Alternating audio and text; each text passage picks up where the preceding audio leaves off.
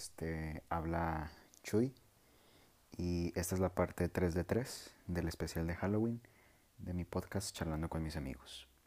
En esta ocasión me encuentro yo solo.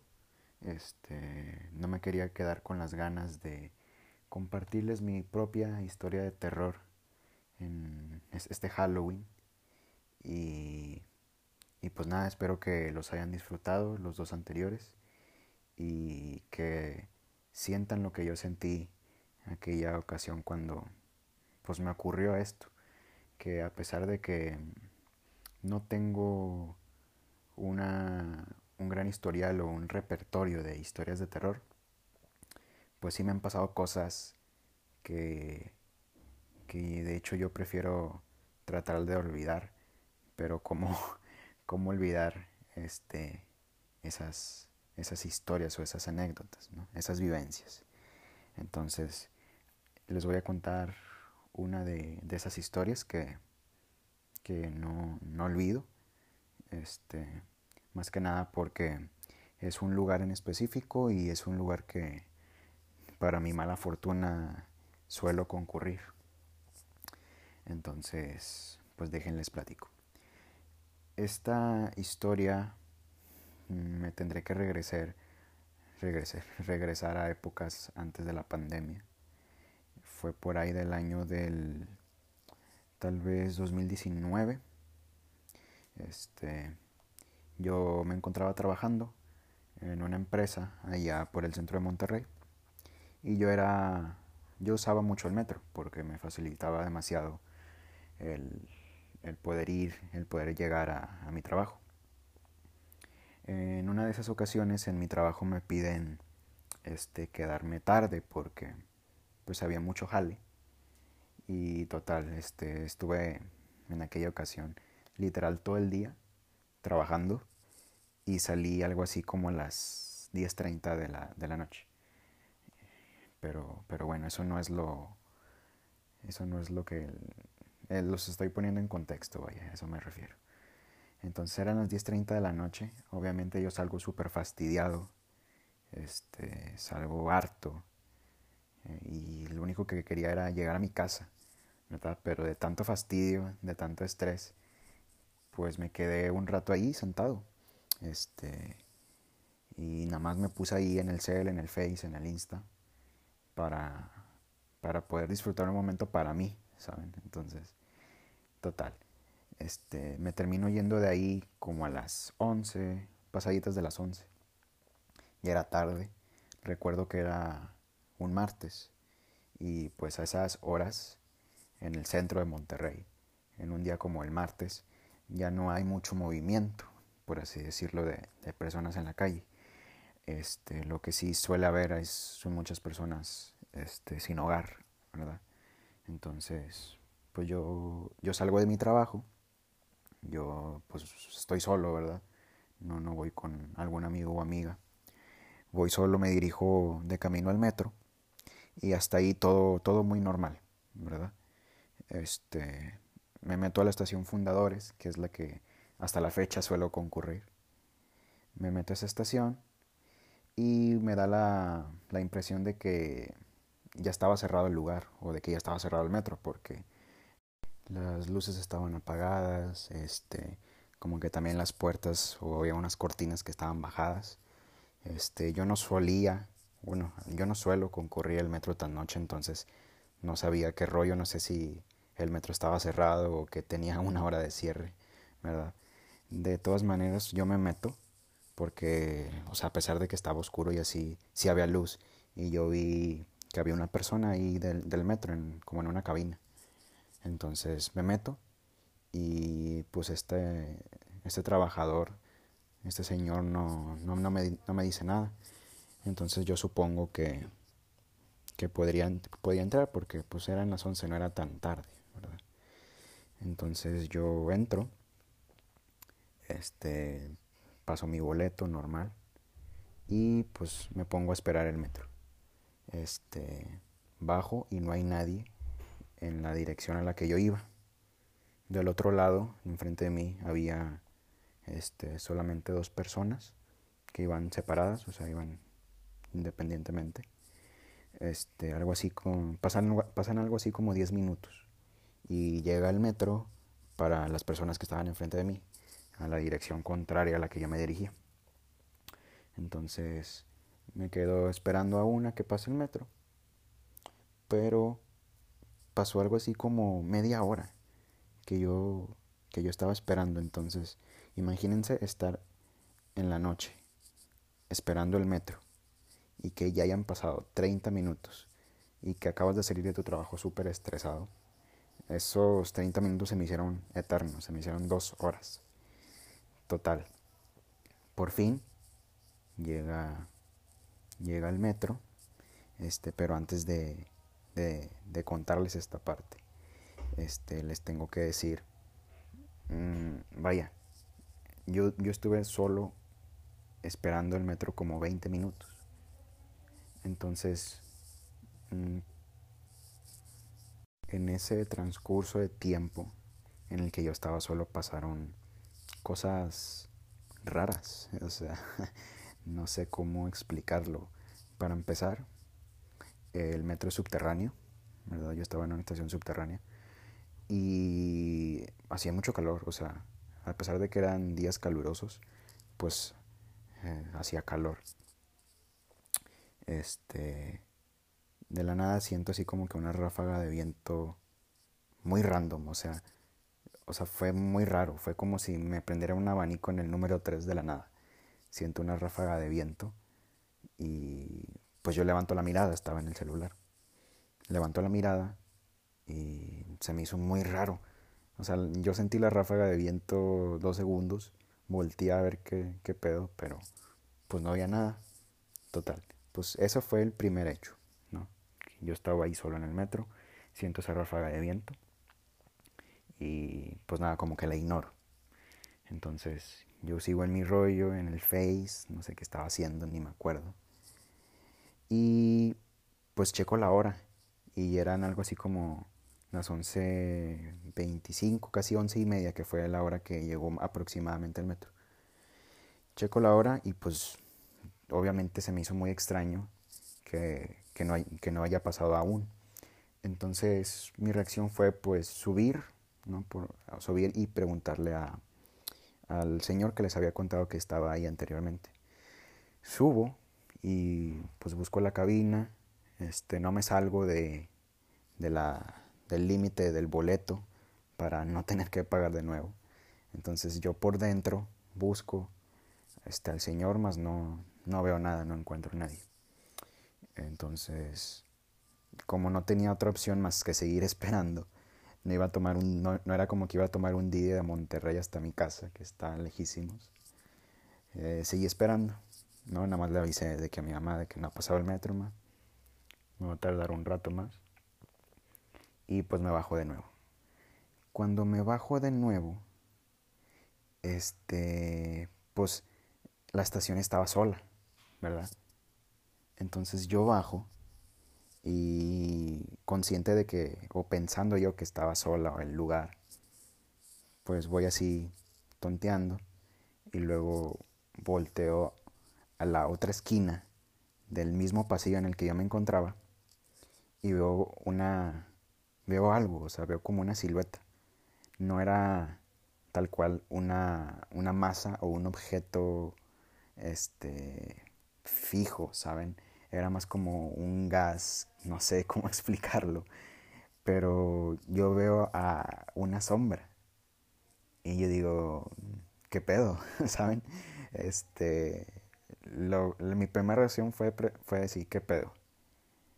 este, la, la sombra seguía ahí, o sea, esa cosa, esa masa, ese gas, no sé qué era, seguía ahí y era muy notorio, o sea, a la vista se veía demasiado. Y pues yo sacado de pedo, este, me quedo viendo esa sombra y no supe cómo reaccionar, me quedé de que paralizado, porque no sabía qué era esa cosa. Total, este, eh, yo estaba viendo en dirección contraria a la del metro y en eso escucho el ruido de que ya por fin pasó el metro. O sea, escucho el ruido de las ruedas Entonces yo volteo atrás y, y luego vuelvo, vuelvo a voltear a donde estaba la sombra y no estaba. Se, se había desvanecido. Entonces no sabía si era algo que mi mente vio, algo que estaba ahí realmente. Simplemente desapareció. Total, yo me subo al metro y en los capítulos anteriores que, que hice en este especial de Halloween, yo toqué el tema de la, de la vibra, ¿no? De sentir algo, algo así como un sexto sentido, pero en este caso para vibras como que muy pesadas. Me meto al metro, ya que por fin llega, este, y en el momento en que me siento, este, el metro iba solísimo, no, no había gente, me siento y la vibra era muy, muy pesada, muy fuerte. No sé si ustedes entiendan a lo que yo me refiero con eso, pero la vibra era tan fuerte que yo no podía permanecer sentado, yo no podía estar quieto, yo estaba como que hasta cierto punto temblando. Una, porque vi una sombra, me volteé y luego volteo a ver de nuevo la sombra y ya no está. Dos, hay una vibra muy fuerte que me está este, pegando, que estoy sintiendo. Entonces lo que hago yo es parar, o sea, yo me paro y empiezo a dar vueltas en el vagón. Eh, recorro todo el vagón, este, lo recorro de un lado a otro. Estaba solo y de cierta manera estaba buscando como una manera de yo tranquilizarme. Total, en lo que yo estaba recorriendo el vagón de un lado a otro, de un lado a otro, pues lo iba caminando rápido. Además de que como el metro iba muy solo, también el metro iba muy rápido. Entonces eso me daba como que más seguridad o más tranquilidad de saber de que el trayecto del metro o el tiempo que haga el metro nos iba a tardar a mi destino. Entonces yo buscando maneras de tranquilizarme, eh, camino de un lado a otro en el vagón, este, pero en una de esas siento que, que, que choco con algo, ¿saben? Este, yo iba, yo tenía la mirada en el piso. Este, y siento que como si chocara hombro con hombro con otra persona en la calle, es la misma sensación que yo siento. Entonces siento que, que choco con algo en mi hombro, yo súper consciente de que, o sea, yo sé que no hay nada, con qué chingados choqué. Entonces entro, o sea, levanto la mirada, volteo a ver qué pedo, no veo nada y empiezo a entrar en pánico de verdad. Ahora sí, este, por más que caminara de un lado a otro, por más de que me permaneciera parado o que intentara distraerme, este, yo no podía permanecer tranquilo. O sea, imagínense chocar con, con, con algo invisible. O sea, ¿con qué chingados choqué? Choqué con la sombra que vi hace rato. O sea, ah, de recordarlo me pongo de nuevo histérico. Este, como les había mencionado, el, el metro en esa parte era subterráneo.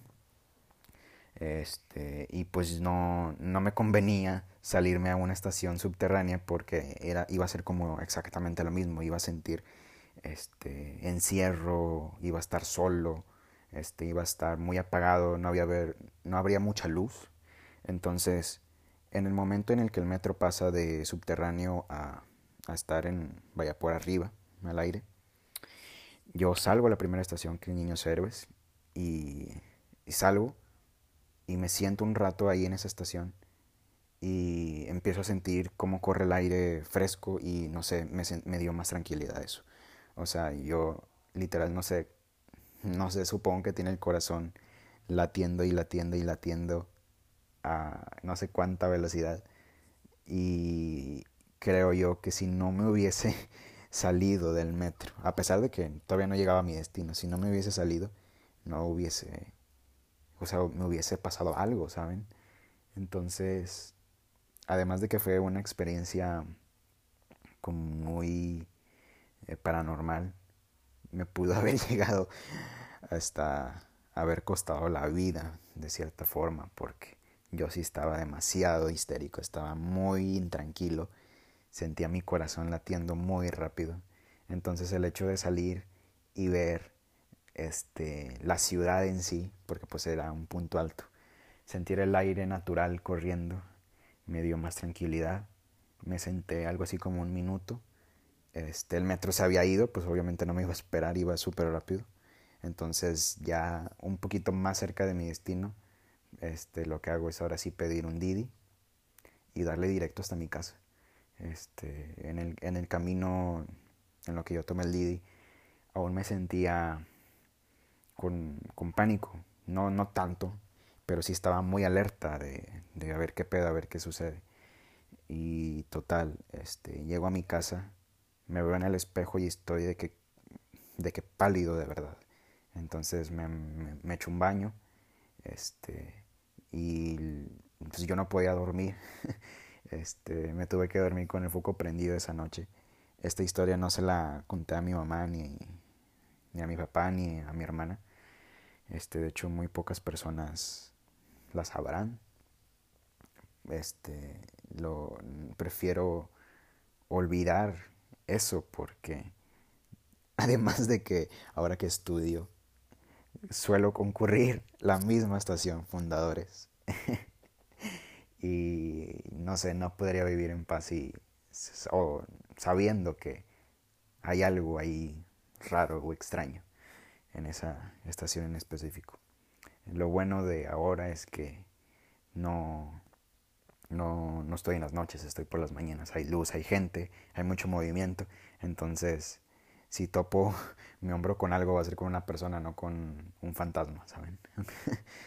Entonces, como les, les comento, eso fue en el 2019 a lo mejor ya pasaron los dos años. Y pues nada, raza. Este, no concurran lugares tan tarde, lugares como lugares públicos, ¿saben? Porque a altas horas de la noche, que a pesar de que no era tan noche, pues suceden cosas, ¿eh? Suceden, pasan cosas. Entonces, para estar tranquilos, para estar a salvo, eh, manténganse en sus casas en, horas que no lo en horas que no lo meritan entonces que no meritan es que estemos afuera. Sí entonces pues nada esa es una recomendación que yo les doy este en base a mi a mis experiencias a mis anécdotas.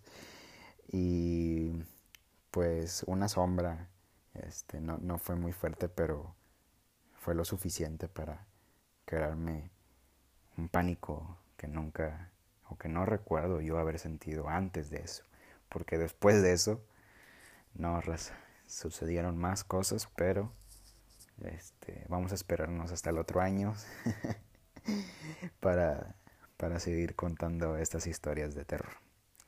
Este, ya voy a dar fin a este especial de Halloween. Esta fue la parte 3 de 3. Espero que se hayan espantado que hayan experimentado el terror tanto como yo. Y pues nada, raza, este, que, es, que pasen un muy bonito Halloween. Y, como les decía, a altas horas de la noche pasan cosas.